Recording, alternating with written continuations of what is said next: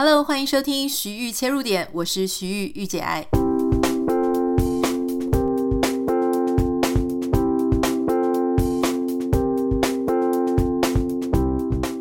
欢迎收听今天的节目，今天很开心哦，邀请到我的这个国中同学，我相信应该全台湾没有几个节目可以真正的邀请到。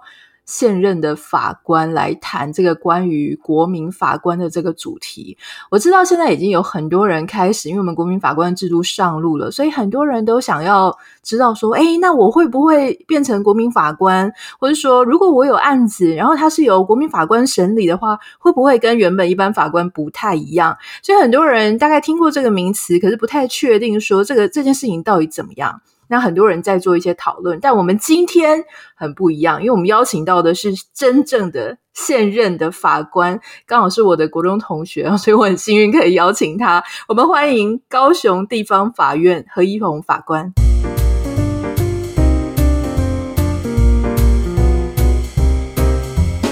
好，安妮塔好，然后各位听众大家好，我是高雄地院的法官何一宏。那今天也很荣幸。有这个机会上到安妮塔，我国中同学的这个 podcast，然后跟各位听众来介绍一下我们很重要的一个新的审判制度——国民法官。我我觉得大家每次在想到这个法官这个工作的时候，我们幻想的就是电视剧跟我们讲的，就法官坐在上面，然后在一个高处不胜寒的地方，一个人。看起来很严肃的样子，因为他也不能大笑嘛，对不对？如果别人讲出一些很荒谬的话，你们应该不太方便。你们可以这样随时就笑笑这个、嗯、他们的律师讲出来很荒谬的事吗？还是不是？基本上我们的专业训练就是希望我们在法庭上面不要表现出自己的情绪，因为嗯，法官可能突然来一个呃打哈欠啊，或者是来一个什么笑容，会引起当事人心里面很大的。震撼，那可能当事人就会觉得说，哎，法官是不是啊、对我有什么意见啊，或者是怎么样的？我们是希望尽量摒除这些啊、当事人不必要的遐想，那尽量维持一个比较客观中立的形象，然后来处理手上的案件。可是我有一个好奇，我有一个好奇，就是法官都要假装就是没有自己的情绪跟。意见，可是你会常常看到律师很夸张嘛？就是那种很戏剧化的律师，或者说，嗯、呃，就是你会觉得说可以不要再演下去了吗？会有这种情况吗？当当然是难免啦，就是呃，因为毕竟律师他他直接负责是他的当事人，嗯、那所以我相信大部分的律师会知道说，其实呃，某些表演对法官来讲可能是没有什么太大意义。但或许他的他所谓他的锁定的他的听众或者是观众的范围，或许是当事人或者是其他的人。那这部分的话，其实诶，我们也都可以理解。所以只要不要在太夸张的范围之内，原则上法院也不大会介入个别律师他的辩护的所谓的特色这样。好，我们在今天进入到国民法官这个啊、制度之前，其实我真的很想要代替大家来问，因为我们难得可以邀请到法官来我们节目嘛，哈，所以我们很想了解一下说，作为法官，你们一天的这个作息大概是怎么样？你们难道也是跟一般老百姓一样，是打卡上班，然后七八点、五六点下班，还是你们会带着工作回家 work from home 吗？嗯、呃，对，这是一个非常好的问题啊，就是。呃，大家可能都很好奇，法官一天或者是一个月到底要处理多少案件？那这边提供一个统计数据啊，在每一年呢，其实我们司法院的网站上面都会提供司法统计年报。那依照最近的一期二零二一年的统计年报来看的话，以刑事庭的法官来讲，呃，每个月呢平均要审结的案件是五十三点零九件，那就相当于每个月不不分平日或假日，那每一天呢，诶。如果是把工作日把假日扣除掉的话，工作日以二十日来算的话，每一天大概要审结二点五二点五件的案件。好，那这个审结的内容呢，就包含说，你一收到这个案子之后，你要阅读过所有的档案资料，那排定庭期，跟当事人和律师、检察官约好时间之后，一起来开庭。那开庭的时候还要调查相关的证据，包含交互结婚证人。那结婚完证人之后呢，还要撰写判决。好，那以这样子的全部内容来看的话，每一天法官至少要处理掉二点五件的案件，才有办法打平他的工作量。对，所以诶，以统计数据来看的话，大致上就是呈现这样子的状态。那当然，每个法院呢、啊，它的案件多寡或者是难易，可能稍稍有点差别，但是大体上的工作量就会落在这个范围里。哇，二点五件，二点五件很多诶，因为你这样子等于是每天你都是要去决定。我不知道是算是决定生死嘛？因为不同的判决，它可能不是每一件都跟生死有关啦，有些可能只是民事的或什么的。那我很好奇，就你当法官，你会不会有时候开庭的时候，你以为你要判的是 A，结果其实其实要判的是 B，就是你头一昏，然后你都忘记你到底是 在面对哪一个案子，有可能发生这种事情吗？这嗯，这比较难想象啦，因为我们呃，不管是开庭的时候，一开始我们一定是先问他的年姓名、身份资料，然后做一些确认。那撰写判决的时候，一开始也会再把这个当事人的资料再写一次。那包含就是法官阅卷的过程当中，也会反复的看到这个当事人的姓名，还有相关的资料。所以说，虽然案件量非常多，但是诶，一方面是制度上不容许。那二方面也是，法官如果有全心投入在这个案件的话，不大可能会发生就是把人误认错的这种状况。哦，你刚刚有提到，就是说，其实，在当法官的工作里面，很长你的配偶也都会是做法律的工作的人，然后结果发现你四周围所有的朋友全都是做法律的人。你说这个事情很常见，就是法律，也许法官跟律师的结婚或是什么的，是这样吗？呃，这。嗯，是不是非常常见？我不是很确定，但不少见就对了。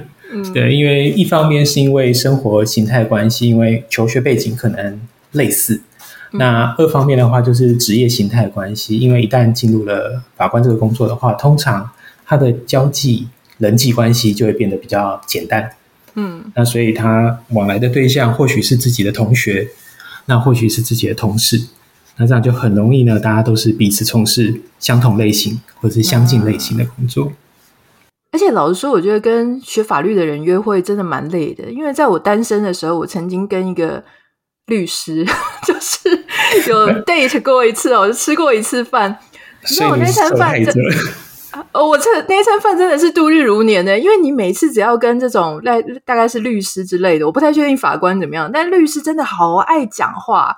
大致上十之八九都超爱讲话，所以你一整餐饭就是一直听对方滔滔不绝、滔滔不绝的一直讲，而且讲的一副很有道理、引经据典的样子。我就想说，我是免费的来听一场演讲吗？还是怎么样？所以你们自己律师跟法官之间的一些呃私人的场合，比方说像你家，你家可能是全家法律世家，是不是大家就这样子一来一往、一言就是？会非常多这种争论啊，或者说丢出法律术语，是这样子的一个生活情况吗？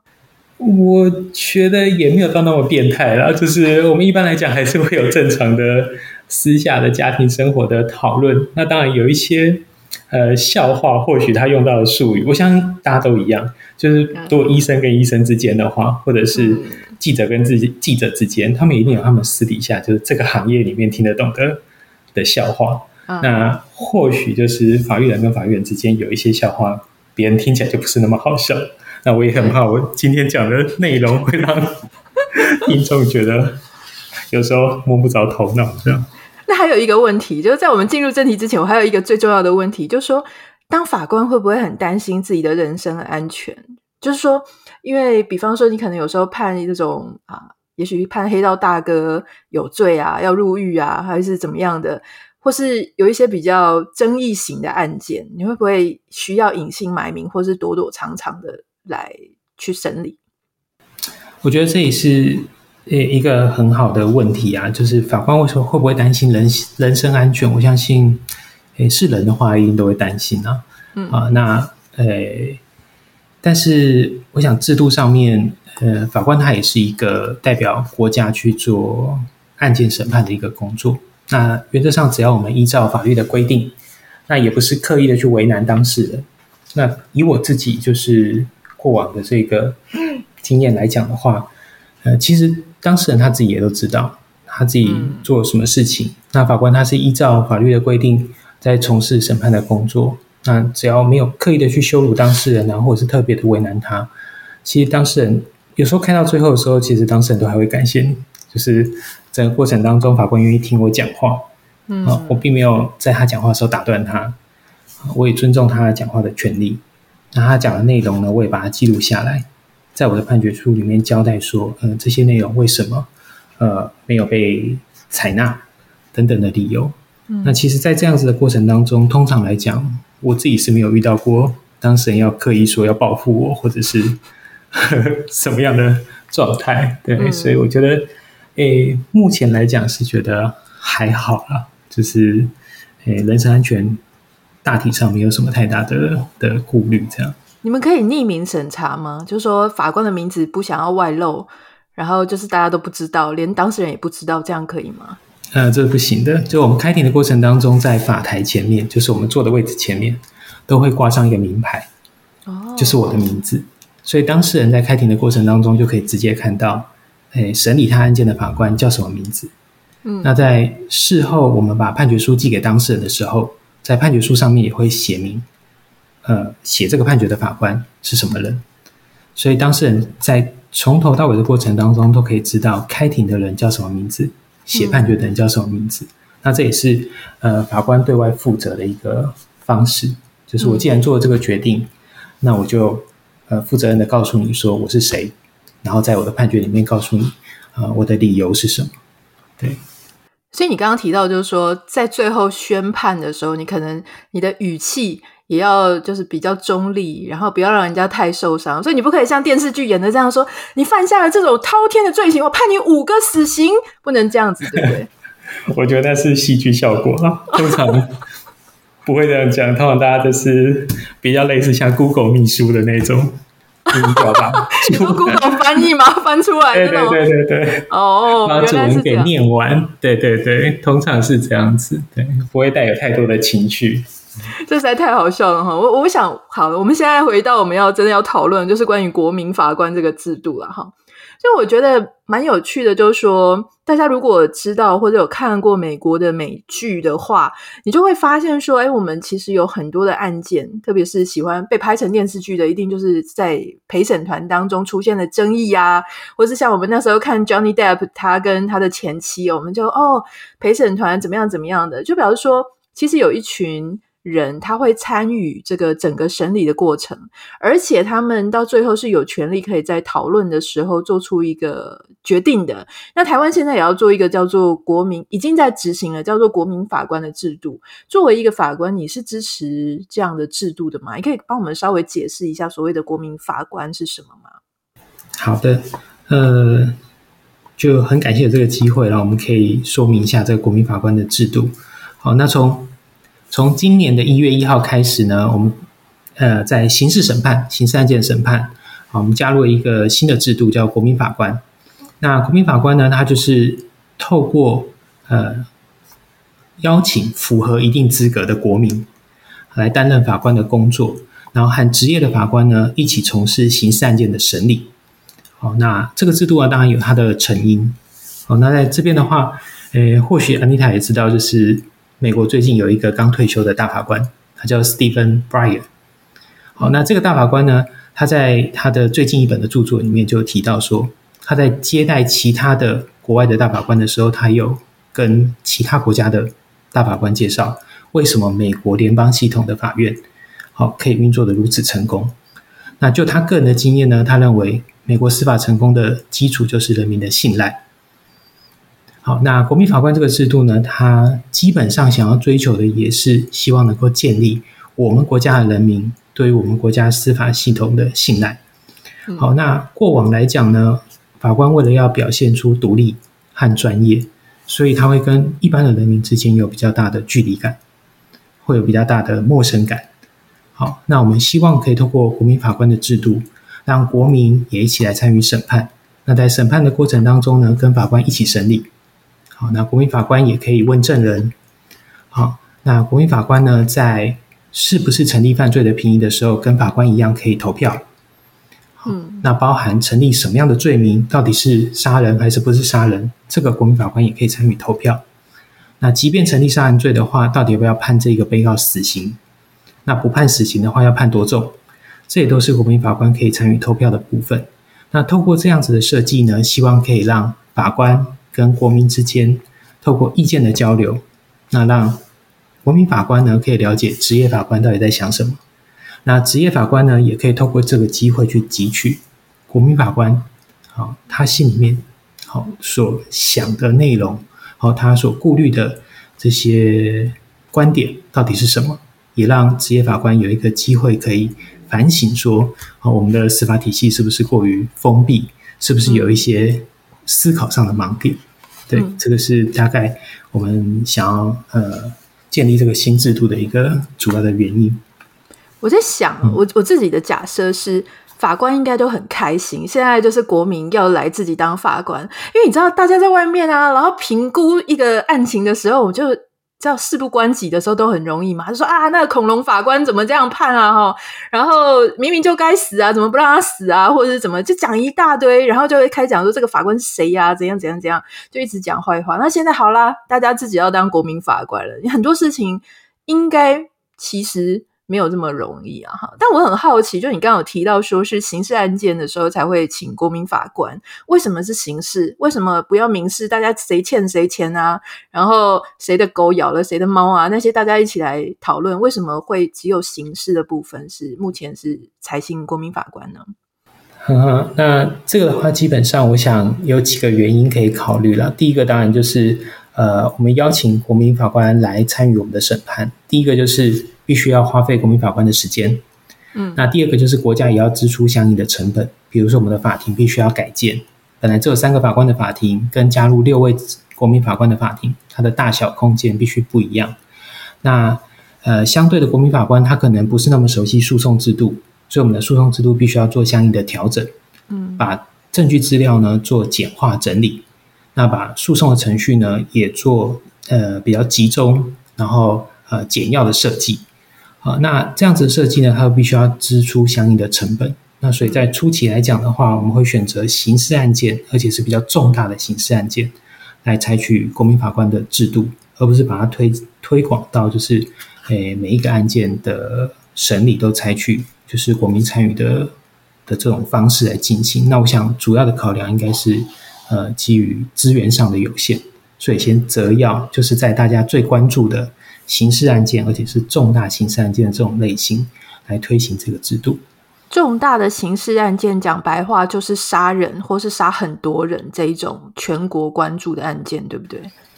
诶，讲白话来讲是这样，没错。就是按照我们国民法官的设计呢，它有两个阶段。第一个阶段上路的就是我们今年一月一号开始，就是您所提到的，就是故意犯罪有导致人死掉，那最典型的就是杀人案件。嗯，好，那在第二个阶段呢，在二零二六年的一月一号，我们会有第二阶段会纳入新的案件，这就包含了最轻本刑，就是最少最少要判到十年有期徒刑的案子，它也会纳到国民法官的制度里面来做审理。那典型的就是贪污案件，好，在第二阶段，贪污案件也有可能加入到呃国民法官的审理制度里面来。好，所以我们等于第一阶段呢，是开始先让大家暖身一下。好，现在这个可能是杀人或者是死亡结果的案件。那第二阶段，我们再扩张到其他的重罪案件，来采行国民法官的审理制度。哇，贪污诶，我觉得贪污这件事情，就会觉得说，为什么有可能会要用到国民法官？或是说他是真的贪污呢，还是他是情有可原的贪污？是这个意思吗？就说还是说他是不存在贪污事实等等的？诶，这这个地方的话，当然就是，诶，它有它有很多种可能。第一个当然就是，呃，贪污的事实到底有没有？那第二个的话就是，呃，法律上的适用。譬如说，像，诶，我们之前有，呃，非常多有争议性的贪污案件，就是在处理明代他的职务范围。到底是呃官说啦，还是他这个行为叫做贪污，或者是这个行为叫做选民服务？好，那这些法律概念上面，其实在呃我们的专业司法领域里面，其实也都是存有争议存在的。那这部分的话，我相信很多民众他也有他自己的想法。那所以同样的一个案件呢，它到底是贪污，或者是不是贪污，可能事实上面有争议。那法律的适用上面也有争议，那我们也希望呢，可以透过就是国民法官的参与，让国民可以在事实认定上面表示他们的观点。那在法律适用上面，到底哪一条界限是所谓贪污应该要处罚的界限，也可以表示他们的意见。那这可能是在二阶段。对，我突然觉得你的工作好有趣哦，而且大家以后的国民法官工作也很有趣，因为你刚刚光是听就说，哎，他到底是选民服务，我到底是帮你。搬了这个钱到那里是做选民服务，还是我是中间的抽头的，做抽佣的，或是种种的？其实很多事情说是黑的也有可能，说是白的也很有可能。哈，那我想很好奇，你刚刚有提到说国民法官要有符合资格跟条件，那我们目前所谓的资格跟条件，或是谁是不适任的？呃，谁有可能什么到庭选任？还有一个词叫到庭选任，就是说你可能资格有可能符合，可是你去到。法庭上有可能被剔除，是这个意思吗？可以帮我们介绍一下大家的资格是这个资格的选择？是，嗯，没错，就是因为国民法官他相对来讲跟职业法官一样，好，他都负有一个诶非常重大的任务，就是他必须要决定一个人，好，他到底是不是成立犯罪，那甚至有可能要剥夺他的生命，所以我们对于国民法官也不可能不设有一定资格的要求，嗯。那最基础、最基础的要求就是他必须要年满二十三岁，然后是我们国家的国民，然后并且在法院的辖区里面继续居住达到四个月以上。好，这是最基本的要件。只要符合这个要件呢，都有机会纳入国民法官的海选名单。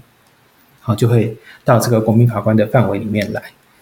好，那基这是基本的条件。好，但是在谁不适合的情况之下，我们法律还是有规定，某些情况可能是不大适合的。那比如说，虽然符合上面这些条件，但是它本身的信用、公信力可能会导致一般民众有疑虑的。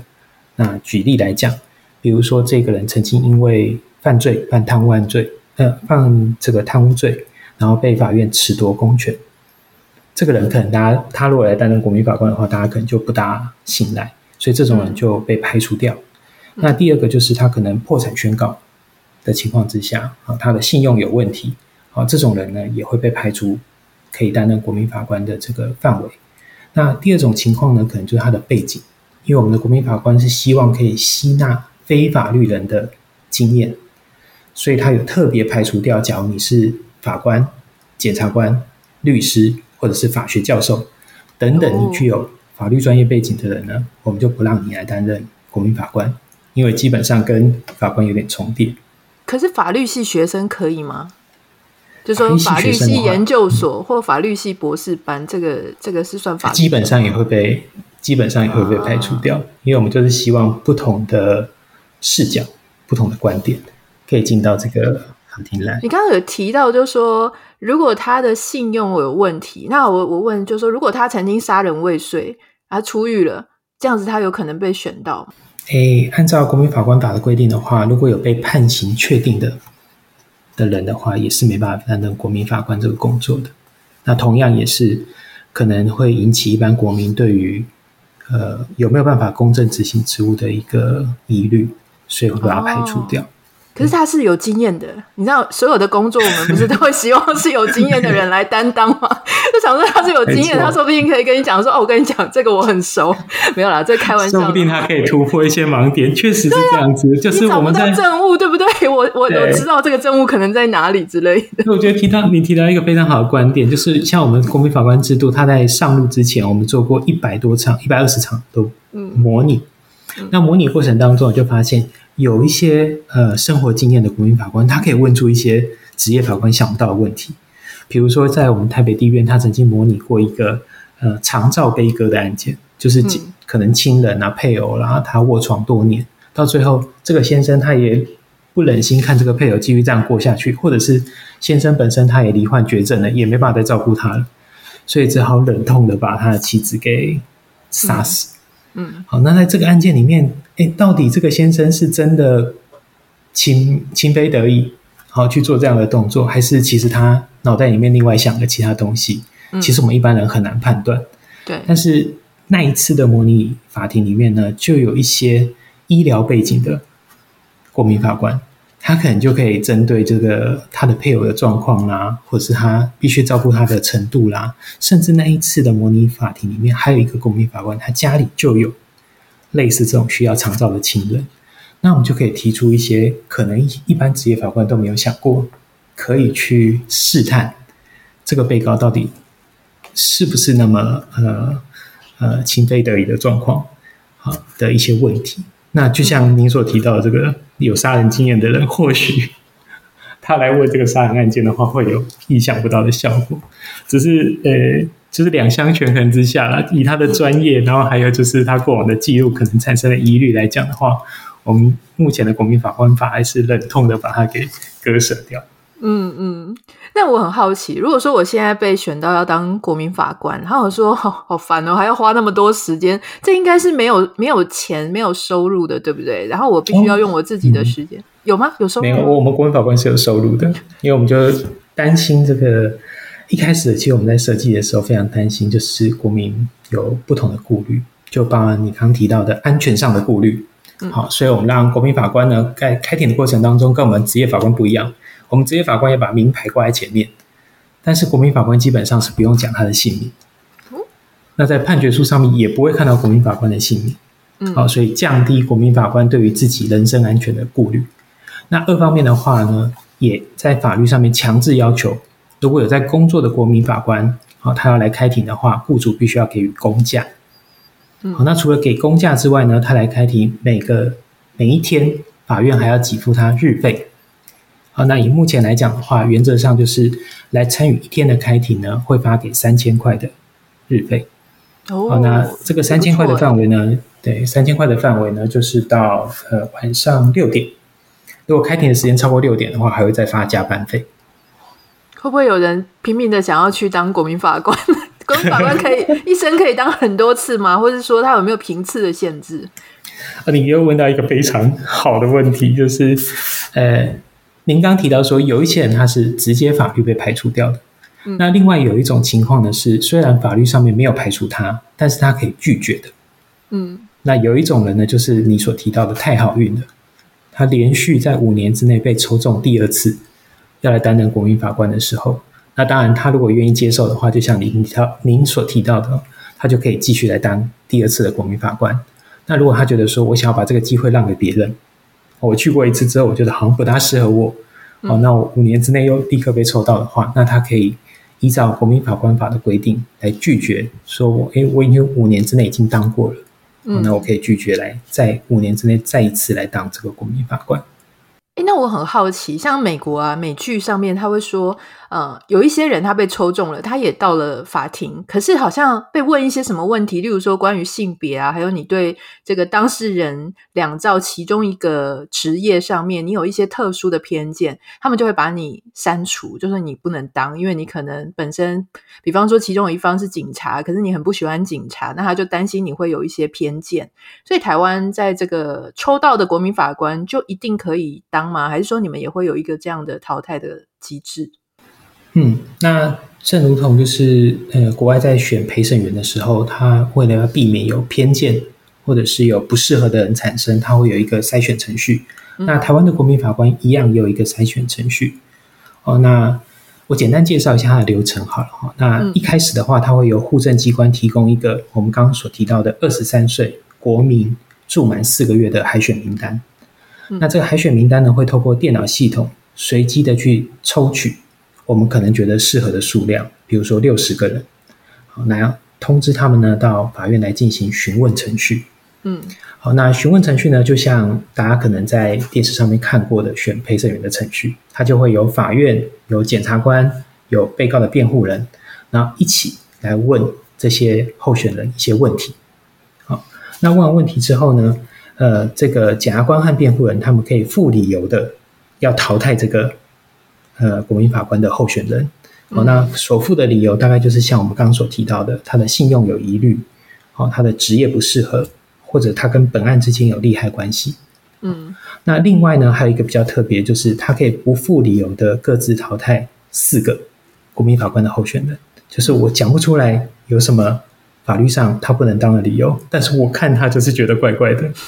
这个时候，我们让检察官跟辩护人各有四次的机会。嗯，可以不附任何理由的淘汰四位国民法官的候选人。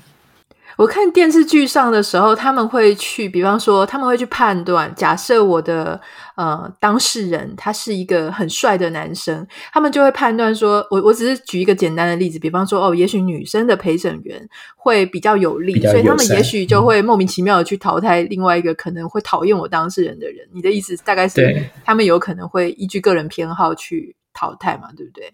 对，有可能对，但是我们在电视上也常看到，就是电影里面他淘汰掉，其实可能对他有利的，嗯，有利的，就是陪审员。对，对，所以这个这个过程当中，其实也是蛮有技术性的。对，所以现在律师反而又要多学一些事情，就是以前他可能不用学这个部分，可是他现在已经需要去学，说我要怎么样淘汰那些对我可能不太有利的国民法官，对不对？就是这个事情也是律师的工作吧。对，就变成检察官跟律师，他可能就要斜杠，必须要有心理学的专业知识。那包含就是他在开庭的过程当中，怎么样的呃表述方式，可以比较可以让国民法官接受。那据我所知啊，检察官这边是非常积极的在做相关的训练。就是以前是要对职业法官表达我对这个案件的看法，那我可能可以讲的比较专业一点。那如果是针对这个国民法官的话，我可能要更加的活泼。通俗化，然后简短，才有可能让国民法官 get 到他的重点。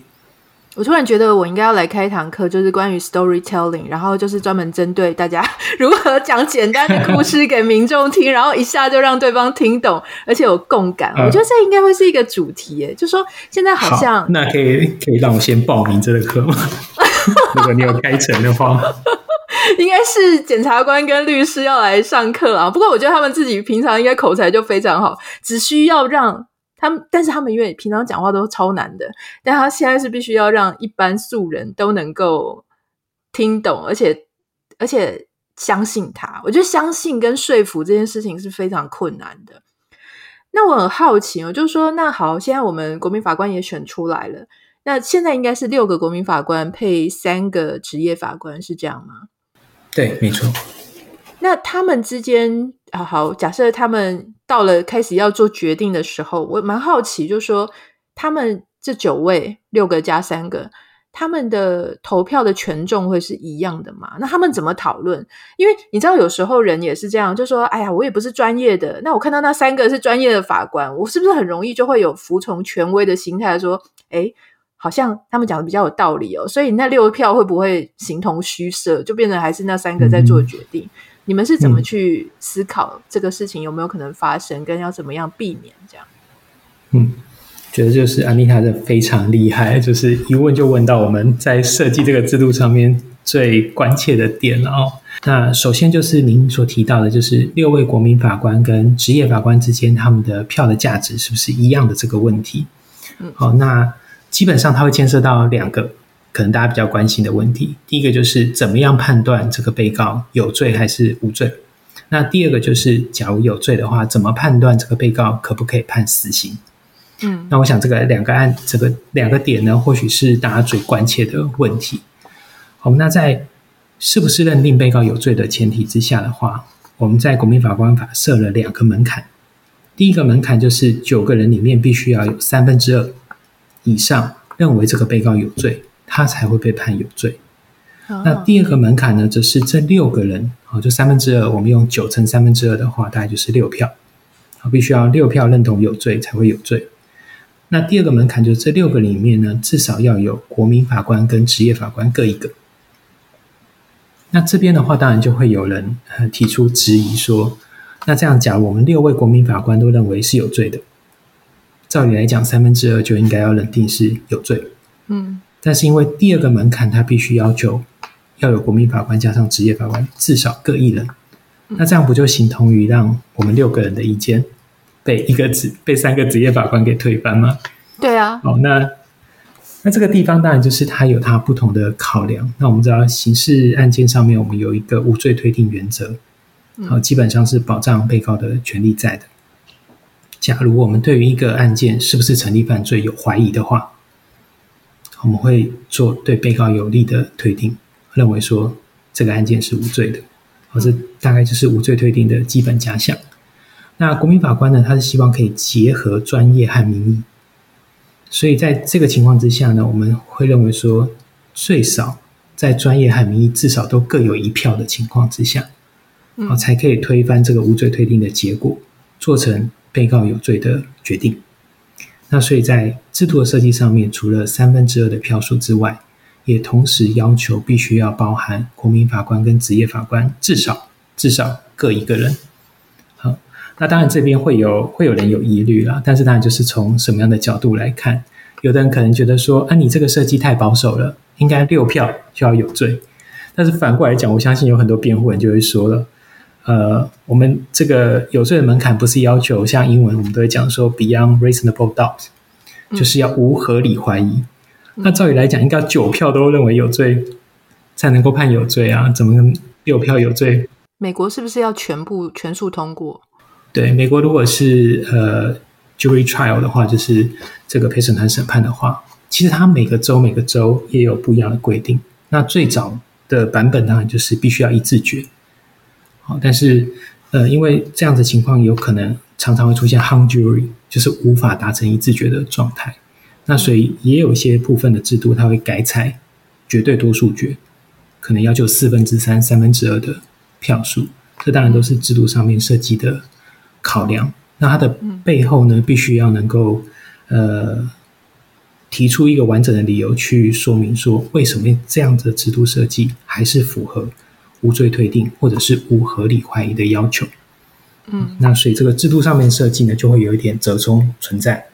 那以我们现行的角度来讲的话，它主要参考的就是目前的三个职业法官，我们也是采三个里面两个人投票的话，就可以形成最后有罪与否的决定。那以这样子的基数来设计，设计出来的有罪门槛就会是三分之二。嗯，但是同时要求就是有专业的法官跟国民法官都认同这个结果。嗯，所以这就会有第二个门槛，他必须要有专业法官。和国民法官各一个人来做一个把关，嗯，好，除了六票之外呢，这个决定也是同时结合了专业和民意的内容存在。我还蛮好奇的一件事情是，落到真正的执行面，我现在在想象那个情况，因为其实以前法官就因为满脑子知识嘛，法律相关知识条文，或者是他本来该怎么判的，其实都在你们的脑海里。然后你可能你看，你一天要判二点五个案件。你一个月、一年就累积了多少？然后每个人都这样子，非常有经验。所以我假设人性，就是说我第一次要去跟这些，我不能讲乌合之众啊，太难听了，叫老百姓，就是其他国民法官齐聚一堂的时候，大家可能会问出超级法律门外的问题。所以可能他思考的东西就超发散，因为每个人个性不一样嘛，哈。有时候我们就听到说啊，学生怎么举手问了一个超级奇怪、无厘头的问题。我相信接下来法官就会常常遇到国民法官有这个状况。你们有曾经职业训练说，我要如何倾听国民法官的意见？我要如何 humble 谦卑的 去跟他一起投票？你们有自己先做这些相关的职业训练、心理建设等等的吗？是对，呃，为了要应应这个国民法官制度，其实除了我们刚刚所说的模拟法庭之外，好，呃，司法院透过就是不管法官学院或者是邀请国外的学者，比如说我们这个制度主要是参考日本的制度，好，也会邀请很多的日本的学者来跟我们分享说他们执行的过程当中要怎么样跟呃日本的裁判员，也就是我们的国民法官来做互动。那我要先声明的是，其实国民法官问的问题都。大部分、绝大部分都蛮有深度的。那我想，我想一方面的理由也是，他到这个法庭的场域来的时候，他也会理解到自己的责任是重大的。那我想他在问问题呢，也会更加的审慎的思考之后，然后才把他的问题提出来。嗯，那所以以我就是参与模拟的这个经验来讲的话，绝大部分的国民法官问的问题都是。诶，蛮有深度，也蛮有他的见地的。嗯，那跟国民法官的互动呢，在除了就是在我们的在职训练里面有教我们，就像您刚刚所提到的这个 storytelling，啊，就是怎么样跟国民法官做互动之外，啊，我们制度上面也设计了类似像中间评议的这种呃制度，也就是国民法官当他开庭开到一半，他觉得可能有点跟不上了，他觉得这个地方可能有点复杂，我听得不是很清楚的时候。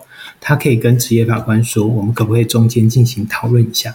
刚才有个地方我没跟上，或者是我没有听清楚，我不知道这里的事实上的争议或者是法律上的争议在什么地方。那这时候他或许可以请求职业法官做一个呃中间评议，然后来讨论一下刚才这个证人到底讲了什么。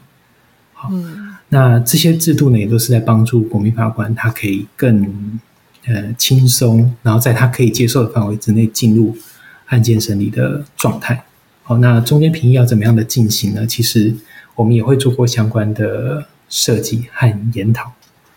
那至于您刚提到那个权威效应啊，确实也是我们在这个制度设设计上面最想要避免的状态。所以一方面呢，我们在法律的设计上面会要求说，我们有九个人嘛，那九个人要进行讨论的时候，假如三个职业法官先讲，那可能后面的人就会觉得，呃，那我就跟他一样，那这样可能就不大好。所以我们的设计上面会要求，必须要是六个国民法官先讲。讲完之后呢，才由三个职业法官来讲。但是这个时候会遇到第二个困难，就是你刚刚所提到的，我会觉得，哎，后面有专业的人要讲，所以我不大敢讲，或者是我觉得我讲的可能会漏很多东西。那所以我们参考这个国外的经验，像有一些日本教授，他就会建议说，那你在第一轮的时候，或许可以采取一个叫 N 次贴的评议法。好，那 N 次贴评议法，那它主要的。内容呢，就是希望，呃，在第一轮评议的时候，哦，我们不是照顺序的，然后把自己的名字表现出来的，把自己的呃来陈述意见，而是透过 N 次贴写下的方式，好，让大家都不知道这个 N 次贴是谁写的。好，那这九个人，六个国民法官和三个职业法官，各自把 N 次贴写好之后贴到白板上，然后同时把它公布开来。那这时候大家就可以互相参考一下。哎，我写的内容有哪一些是别人没写的？别人写的内容有哪些是我没写的？那我在看完所有人的意见之后，再开始依照顺序，先由国民法官，然后后由职业法官来陈述他对这个案件的意见。那一方面来讲的话，也可以让更让这个国民法官有信心，至少我看过第一轮了，大家在想什么我都知道，所以我到时候针对大家想的问题，我都可以表示我的意见。好，不用我自己。继续想问题，又要想答案，这时候可能会有点缺漏。好，我可以自己想完自己的问题跟答案之后，我参考一下别人的问题跟答案，同时讲出我的意见。这样讲起来的话，每个人的落差就不会那么大，也可以更可以鼓励国民法官发表自己的想法。好，这些这些呃制度和尝试呢，都是希望可以让国民法官可以摆脱职业法官的这个拘束，依照他自己所看到的。他心中所相信的内容，在评议的过程当中表现出他自己的观点和想法。那职业法官在里面，他需要告诉大家说：“哦，这个在法律上是规定是几年到几年，就是他必须还要同时担任资讯提供、法律资讯提供或是法律指导的角色嘛？”就说他大家说：“嗯、那我这样判五年，这样子是不是会不会太太多，还是会不会太少？还是说是？”就这个这个东西，大家可能平常因为没什么法律的常识知识，那这个东西他们在讨论的时候是要怎么样得到呢？对，这所以这个制度上面基本上就是有一个分工存在，就是你所提到的，就是一般国民呢，他可以把应该要重、应该要轻的这个意见表现出来。那至于可以到多重、多轻的话，那这部分当然就是由职业法官来提供相关法律规定的内容。哦，这个案件它最终可以判到死刑。那最轻的话，可能可以判到，呃，比如说十年有期徒刑，嗯啊，那在个别的案件里面，它可能有不同的加重、减轻事由。比如说这个案子里面呢，那这个被告是自首的，好，警察都还没有看到他的时候，他就跑出来说他杀人了。那这个情况之下，依照法律的规定，可能可以减刑。那减完之后，最轻可以判到多少？好，那这部分的法律规定呢，都会由职业法官来做整理。那提供给国民法官，他在评议过程当中来做表决，他就可以了解说，我如果想觉得被告情有可原，我想要判到最轻的话，我可以投最轻的票在哪里？嗯，好，我如果我觉得这个被告真的十恶不赦，那我想要判到最重的话，那我这个票可以投到最重是到哪里？那这个界限的话，会由职业法官来协助提供相关的资讯。我还蛮好奇，就是说。好，这些国民法官，因为你们之前做很多很多模拟庭嘛，那这些职业法官他们是真的可以平心静气的讨论吗？还是他们最后像支持球队一样，就说你怎么可以 判这么重？我明明就觉得他无罪啊，或者什么？他们会吵起来吗？还是说？有没有其中几个人，比方说六个人里面有一两个好非常有说服力的，他也许就会翻转整个 case，就是影响了其他人。你有看到这样子这一类的状况吗？还是其实还好？嗯，诶，确实就是在。呃，我我先说，就是有没有那种很激动的啦？那我想不知道是因为旁边还有人的关系，还是怎么样？我是没有看过非常激动的的这个状态，反而是大家到了那个场域之后，都可以相对于在键盘荧幕后面比较理性一点点。哦，因为毕竟大家是互相可以看到彼此的的这个状态，好，那大家都会展现出比较冷静、客观、理性的一面。那至于每一个国民法官之间，他的表述能力确实会有差异。那也会有您刚刚所提到的，有些人讲话他就是特别的有说服力。那呃，也可以形成就是像意见领袖这样的氛围。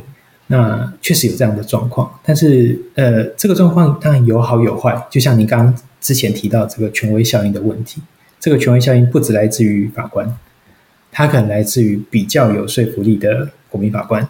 嗯，好，或者比较有说服力的检察官、辩护人都有可能，因为这些人相对于其他的国民法官来讲，他都有一种权威感存在。嗯，那所以这整个过程当中呢，当然，嗯，如果发现有这样的状况的话，那或许职业法官这时候就必须要更呃注意到的，让其他比较看起来弱势的国民法官，还是能够完整的表达出他的意见来。那或许可以可以用的其他的方式的话，就是。呃，排除掉个人表达能力的方式，譬如说刚才用手写的方式，好，或许可以摒除这样的状态，或者是在因应个案做其他的调整。所以意思是，职业法官在那样的讨论过程当中，他还是要稍微主持一下，就是他要了解、维持一下秩序啊，跟这个行进的流程的顺利，对不对？呃，没错，在模拟的过程和制度的设计上面，确实是让职业法官必须要担任这样的工作，就是嗯。诶，包含就是法律知识的协助提供，嗯、那整个评议流程的掌控，那还有尽量让每个国民法官都可以完整的表述他的意见。那必须要强调的是，就是提供这些协助呢，嗯，不是不是要介入国民法官形成他个人的意见，嗯，这个地方是呃明白的，希望职业法官不要做的。嗯，每个国民法官都可以依照他自己所听到的、所看到的、心里所想的。表示他自己的意见。那职业法官呢，在旁边只是提供国民法官所欠缺的法律的知识内容，那并且协助提供一个比较可以让他完整表达自己想法的环境。嗯嗯，我们在这些剧情当中，我们常常会看到说啊，每一个案件就解决都是出现了关键型的证据，或是说永远找不到的证据，在最后一刻都会找到。可是事实上，真实的案件不是这样，很多案件他可能并没有决定性的证据啊，确定这个凶手就是谁。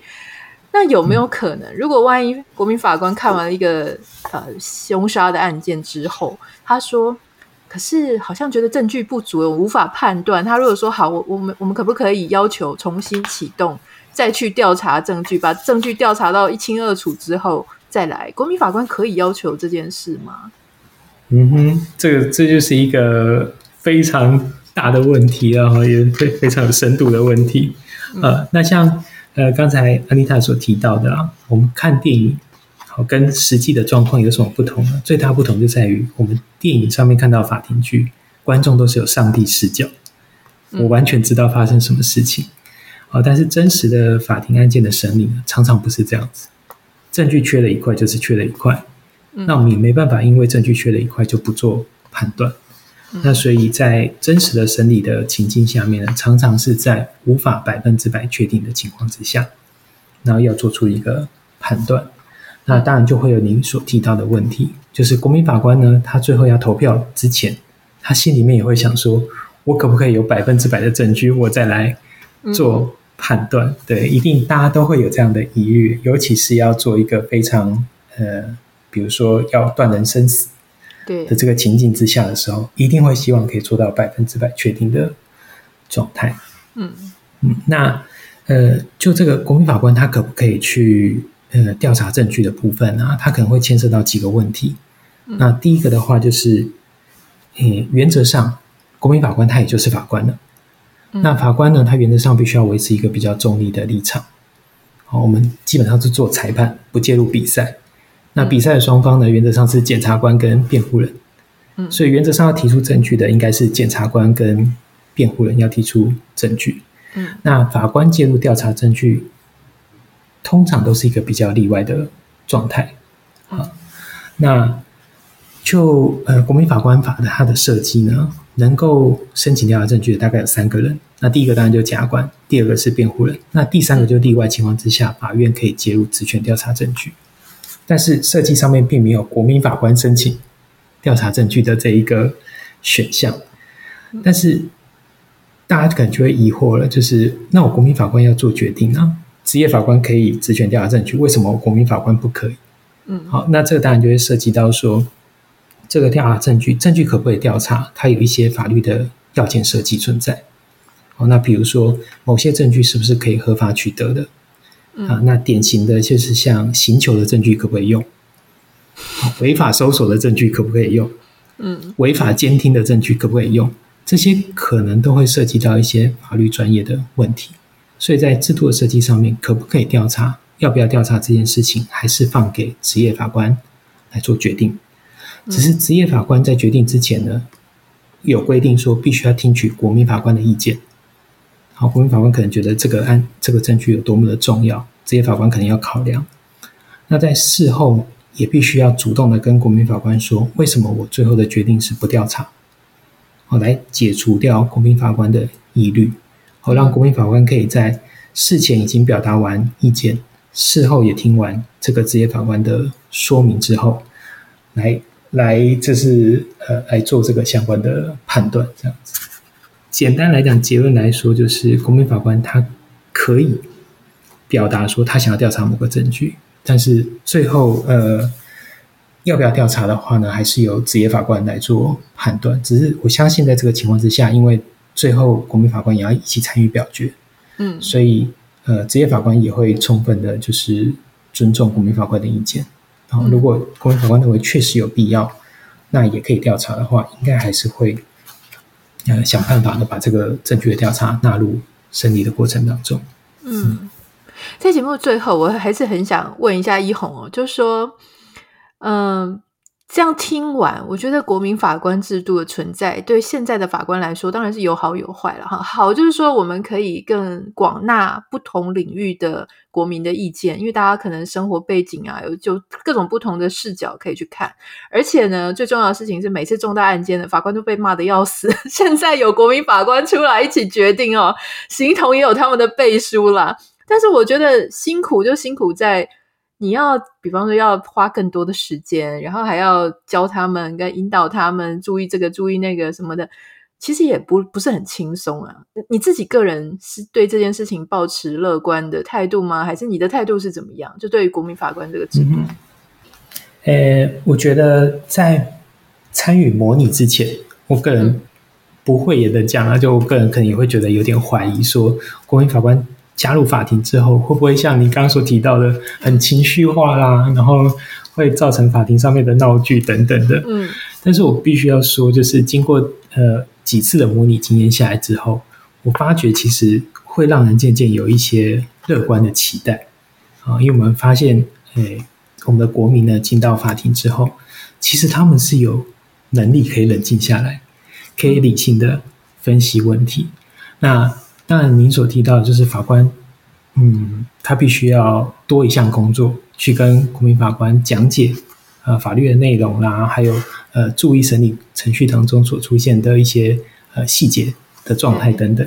但是，我觉得这对法官来讲也是一个学习，好，他可以更加的呃理解到说，呃，一般国民他的顾虑在哪里。好，那我在审判过程当中，可能哪一些呃。一般人他在意的地方是我以前忽略的啊，那我相信这是一个非常好的呃良性互动的开始。那虽然他花时间，但是一旦这个时间花下去之后，它是有助于呃促进国民跟法官之间的理解的话，那我相信在未来呢，它可以有效率的排除掉很多不必要的误解。嗯，那长期来看的话，长期来看的话，我相信它是一个呃，可以比较节省去处理这个司法和国民之间纠纷的这个呃发生的一个好的制度啦。所以目前来讲的话，是非常期待说，呃，这个制度上路之后，可以更加促进我们一般人呢对于这个法院生态的理解，那也可以让国民和司法之间的互动朝一个良性的方向来做发展。哎，我最后问一个很枝微末节的问题，就是国民法官他是需要穿法官袍的吗？就跟你们穿的是一样的吗？国民法官他原则上在我们的设计上是不穿法官袍的，他只要穿他自己觉得适合的服装到法庭就可以了。哦，对，所以他们还是可以。对，他们没有 dress code，只有我们有。对，职业法官三个人还是会穿着他的法官袍，名牌上面还是会显示他的全名。但是国民法官呢，他就会以编号的方式出现，他可能是一号国民法官，然后到六号国民法官，然后各自穿着他们自己觉得舒服的服装就可以。好，今天真的是收获太多了，因为我们真的是真的很少有机会听到。法官实务工作，就是法官自己本身出来现身说法，跟我们讨论，就是关于这个，不管是法官的生活也好啦，法官的想法，或是国民法官的这个制度。我们今天真的非常谢谢这个一红哈和一红法官，嗯，谢谢。如果大家有任何对这季这集的节目有任何的想法、意见，或是觉得嗯。一红法官真的是打破了大家对法官的想象，非常的亲切。欢迎大家可以私讯到我的 Instagram 账号 Anita 点 Writer，然后我会把你的意见 pass 给一红，但我不会留下他的联络方式，免免得造成他个人的困扰。这样子，希望大家不会觉得太无聊了，因为通常我太太都说我讲话非常的无聊。